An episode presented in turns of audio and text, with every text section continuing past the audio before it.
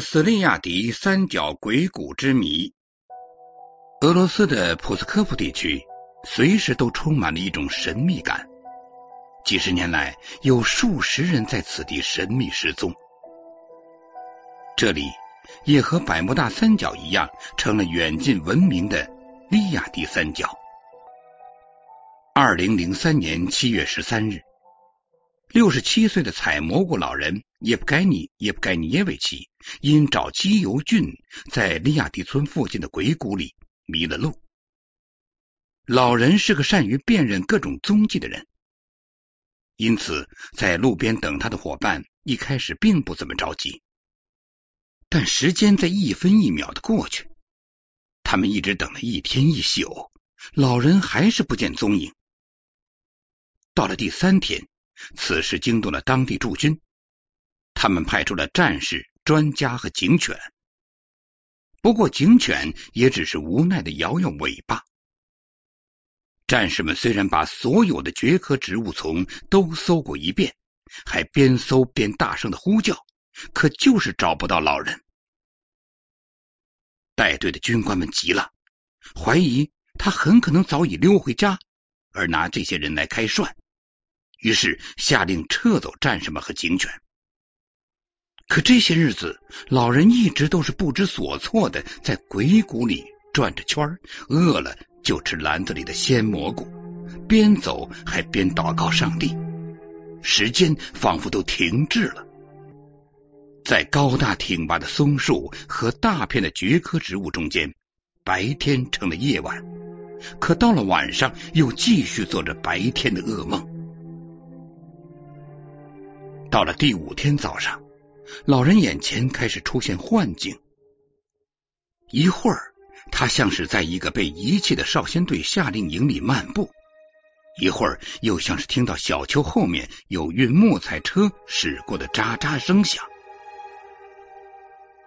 到了第十天，老人耗尽最后的力气，蜷着身子躺在软乎乎的苔藓上，有气无力的等死。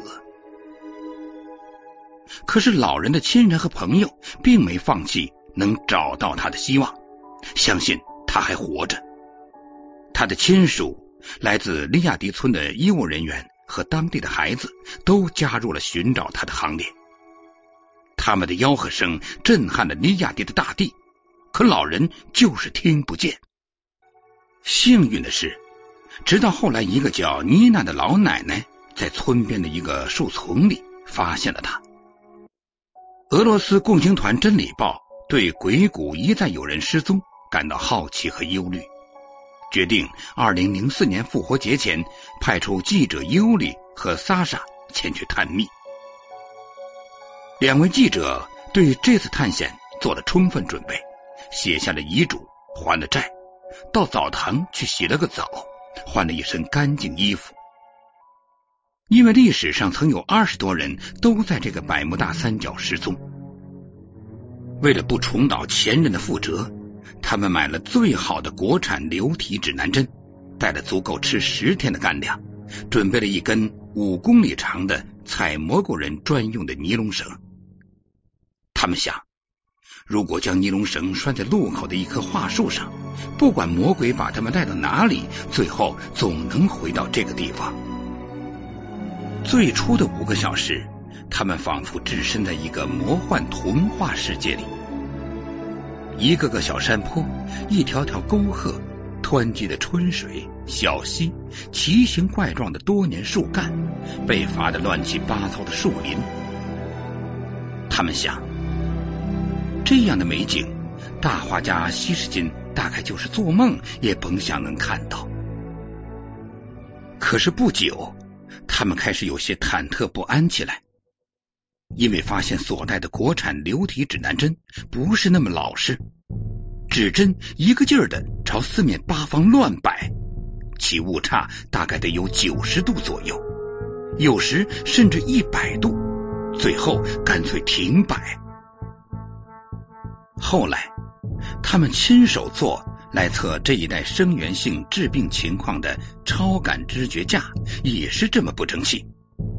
一开始也是像转疯了的风扇那样转了一阵，最后飞入密林中，干脆连找都找不回来了。从这个架子的转速看，这地方完全可以同百慕大三角相比。他们现在的唯一定向标就只剩下苔藓了。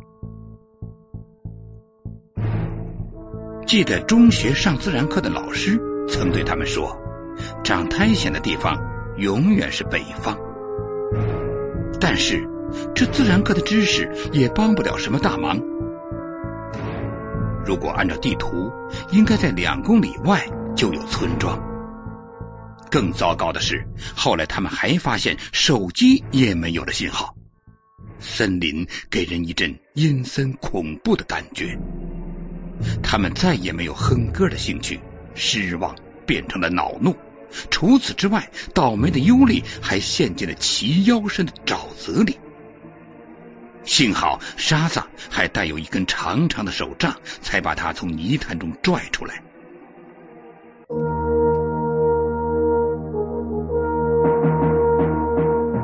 探索古代文明，寻找失去的世界，与外星人全接触，架起我们与先知的桥梁。打开神秘世界的大门，掀开世界神秘的面纱，金古奇观。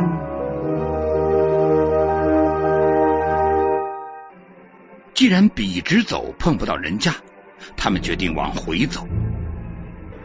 现在要想走出尼亚第三角，唯一的希望就是那根指路的尼龙绳了。他们把脚步放到了最慢的程度，边走边用棍子除脚下的地。等绳子到了尽头，他们可真是吓呆了。绳子是中间断开的，另一头找不着了。不知从什么地方飞来一只黄色的蝴蝶。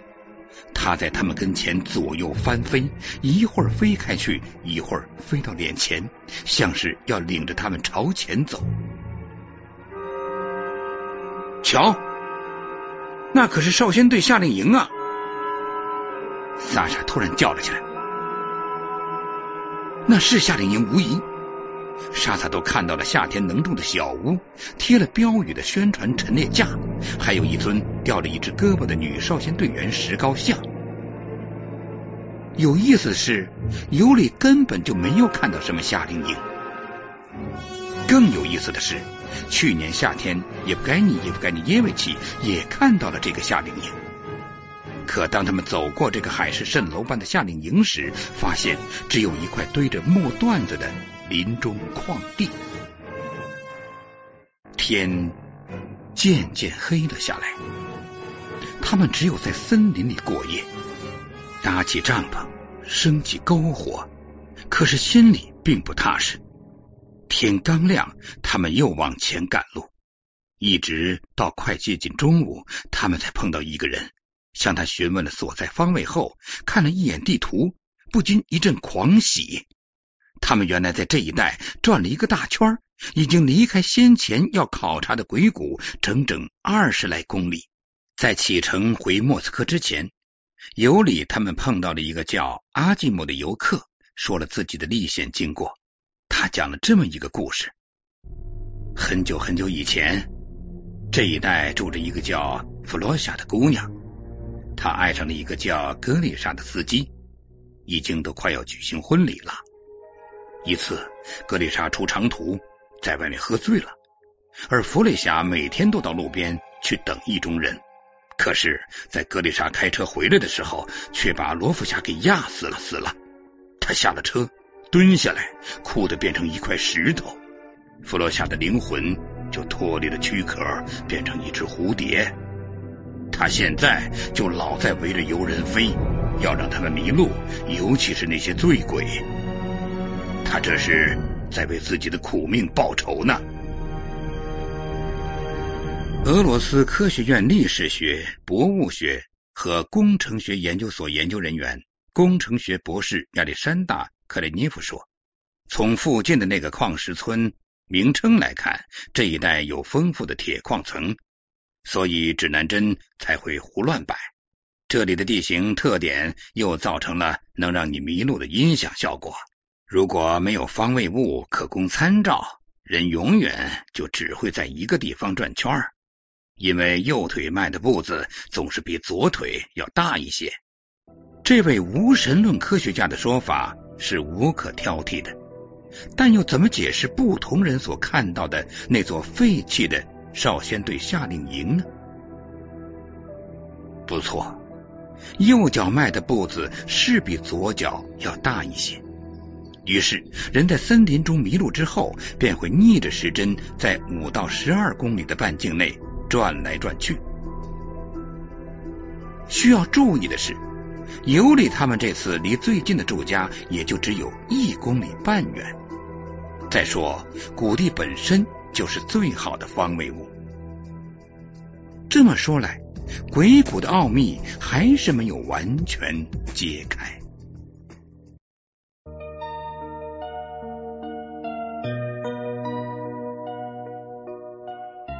现在收听的是《金谷奇观》。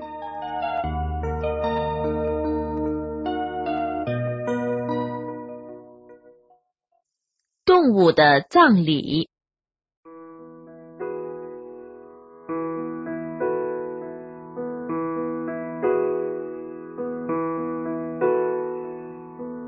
不少动物学家发现，很多动物对死亡的同类有恻隐之心。悼念之情，并且出现五花八门的葬礼，有些葬礼居然还很隆重。大象表现最为突出，老象一死，为首的雄象用象牙掘松地面的泥土，用鼻子卷起土块朝死象投去，接着众象也纷纷照办，很快将死象掩埋，然后。为首的雄象带着众象采土，不多时就筑成一座象墓。此时，雄象一声嚎叫，众象便绕着象墓慢慢的行走，以示哀悼。猴子的情感更深沉。老猴断气后，猴们会围着他凄然泪下，然后一起动手挖坑掩埋。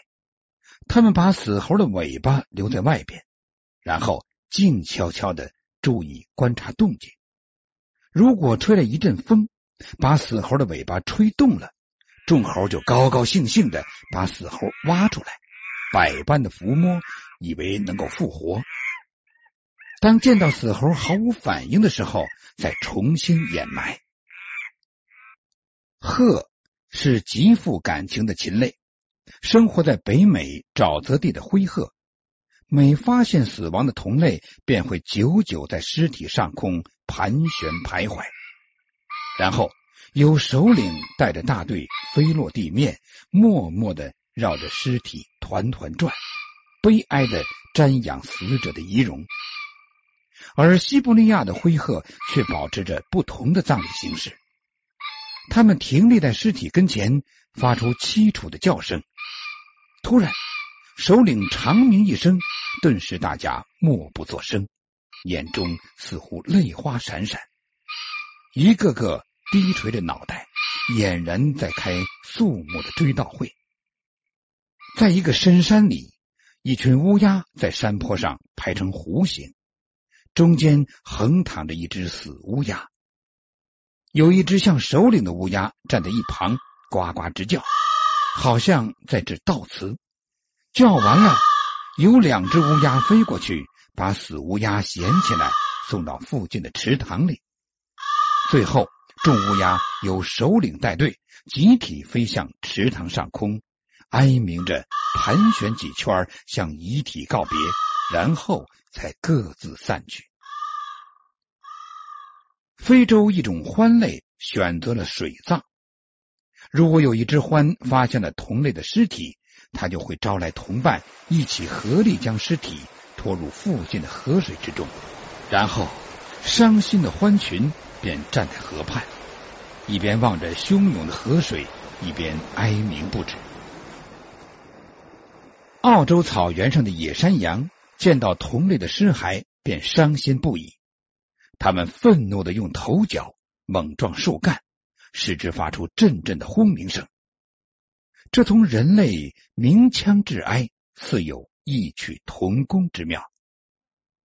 亚马逊河流域的森林中，生活着一种体态娇小的文鸟，它的葬礼也许是动物世界中最为文明的。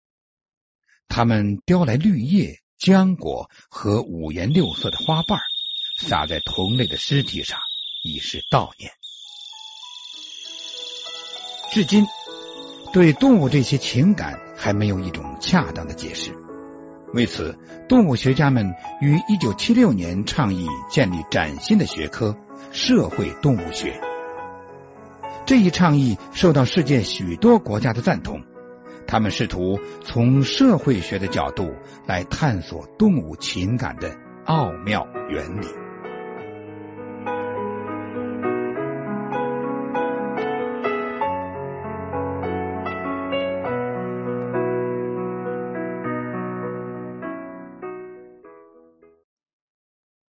神秘地带，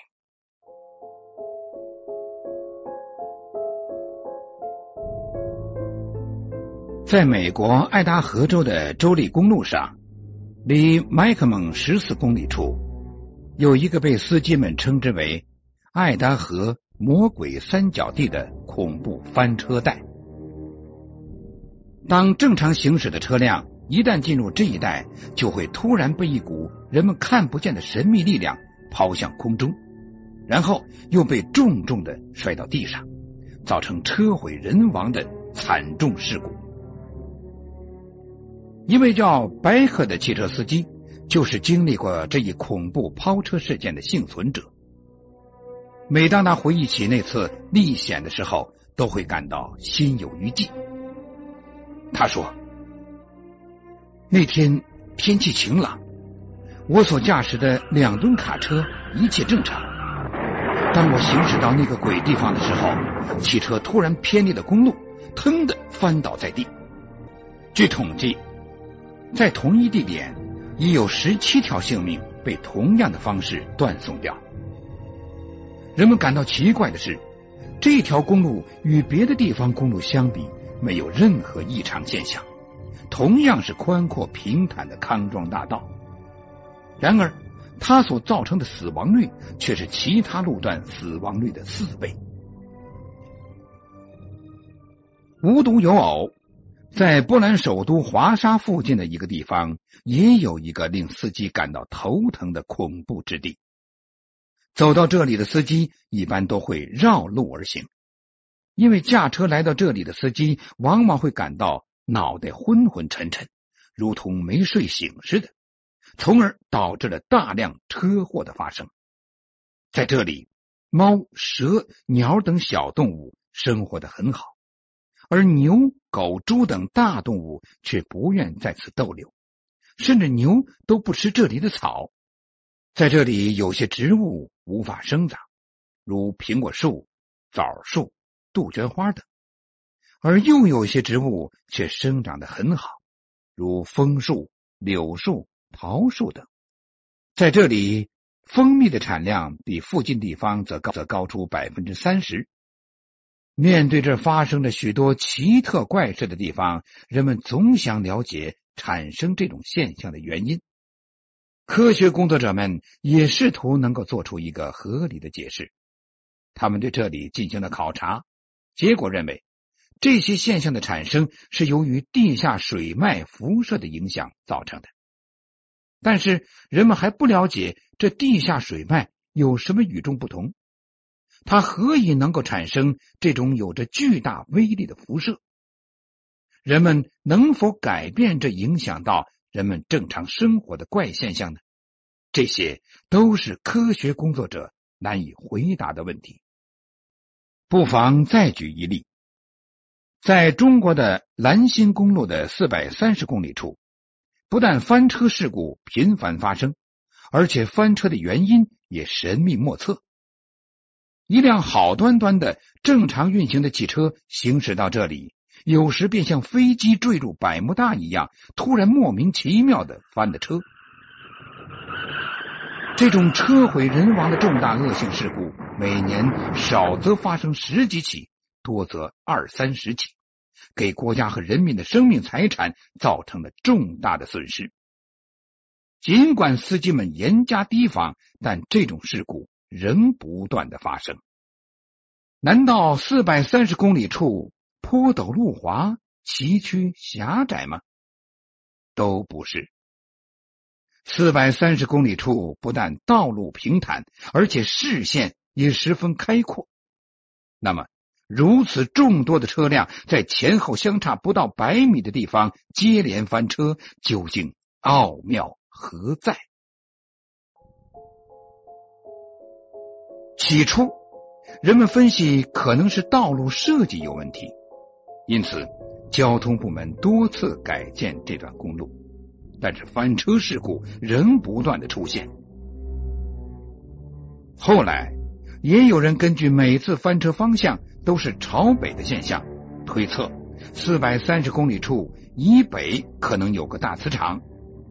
这种说法虽然有一定的道理，但是没有科学根据。所以对司机来讲，四百三十公里处成了一个中国的魔鬼三角。被蒙上了一层神秘的色彩。